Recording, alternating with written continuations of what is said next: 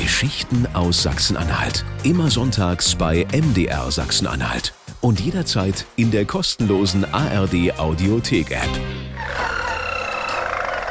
Es trällert und zwitschert, kleine, gelbe, lebhaft hüpfende Vögelchen, wohin das Auge blickt. In langen Reihen stapeln sich die Käfige bis unter die Decke. Die 1920er Jahre in Bad Suderode. Kaufmann Richard Heidenreich schaut zufrieden auf seine Abrechnungen.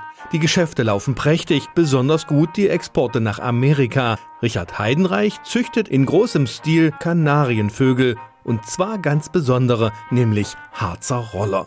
Nur wenige in Bad Suderode können sich noch an den Betrieb erinnern. Der heute 78-jährige Maler und Ortschronist Bernd Schobes hat Richard Heidenreich noch persönlich kennengelernt. Als Kind lud er mich ein, mal bei ihm zu gucken. Ich war vielleicht zehn, elf Jahre und war also hin und weg, wie er die Kanarienvogelhaltung betrieb standen hunderte kleine Vogelbauer übereinander und das war ein Zwitschern und Piepen da in dem Raum. Es war unwahrscheinlich. Ich war als Kind völlig baff. Kanarienvögel stammen ursprünglich von den Kanarischen Inseln. Weil sie auffällig gelb sind und melodisch singen, werden sie in ganz Europa als Haustiere immer beliebter.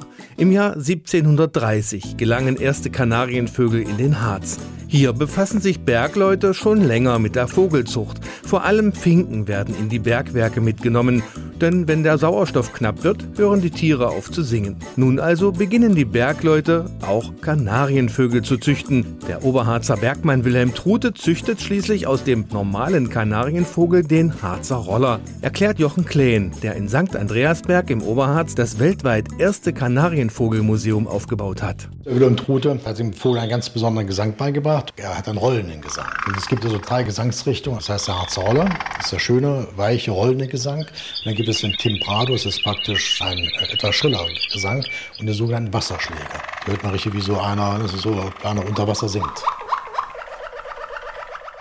Der Gesang gefällt und bringt Abwechslung in den damals recht stummen Alltag ohne Radio und CD. Einen Kanarienvogel in einem kunstvollen Käfig zu halten, wird zur Mode. Tausende züchten nun im Harz Kanarienvögel.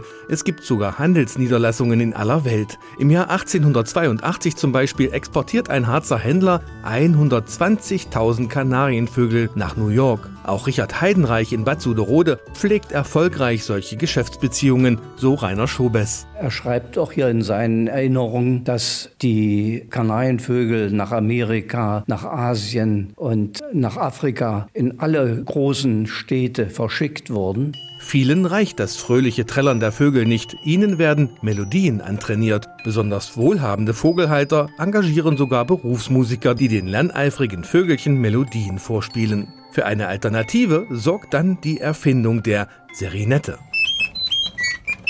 Die Serinette ist ein Maschinchen zur Erzeugung von Vogeltönen. Ein kleines mechanisches Kunstwerk mit Mini-Orgelpfeifen und einer kleinen Walze, wie in damals verbreiteten Musikautomaten.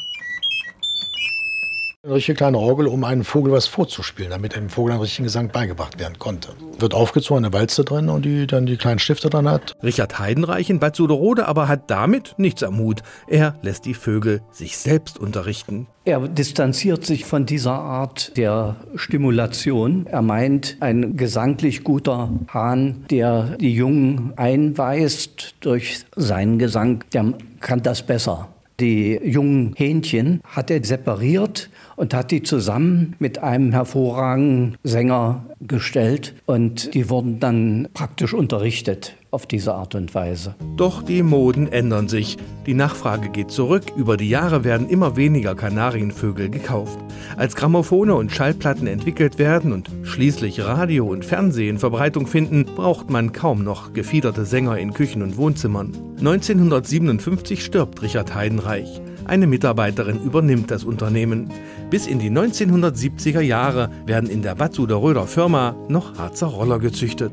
Heute ist das Züchten der Kanarienvögel im Harz ein reines Hobby von einigen wenigen. Sie haben sich in einer harzweiten Interessengemeinschaft zusammengeschlossen und sind regelmäßig auf Ausstellungen und bei Wettbewerben vertreten. Geschichten aus Sachsen-Anhalt. Immer sonntags bei MDR Sachsen-Anhalt.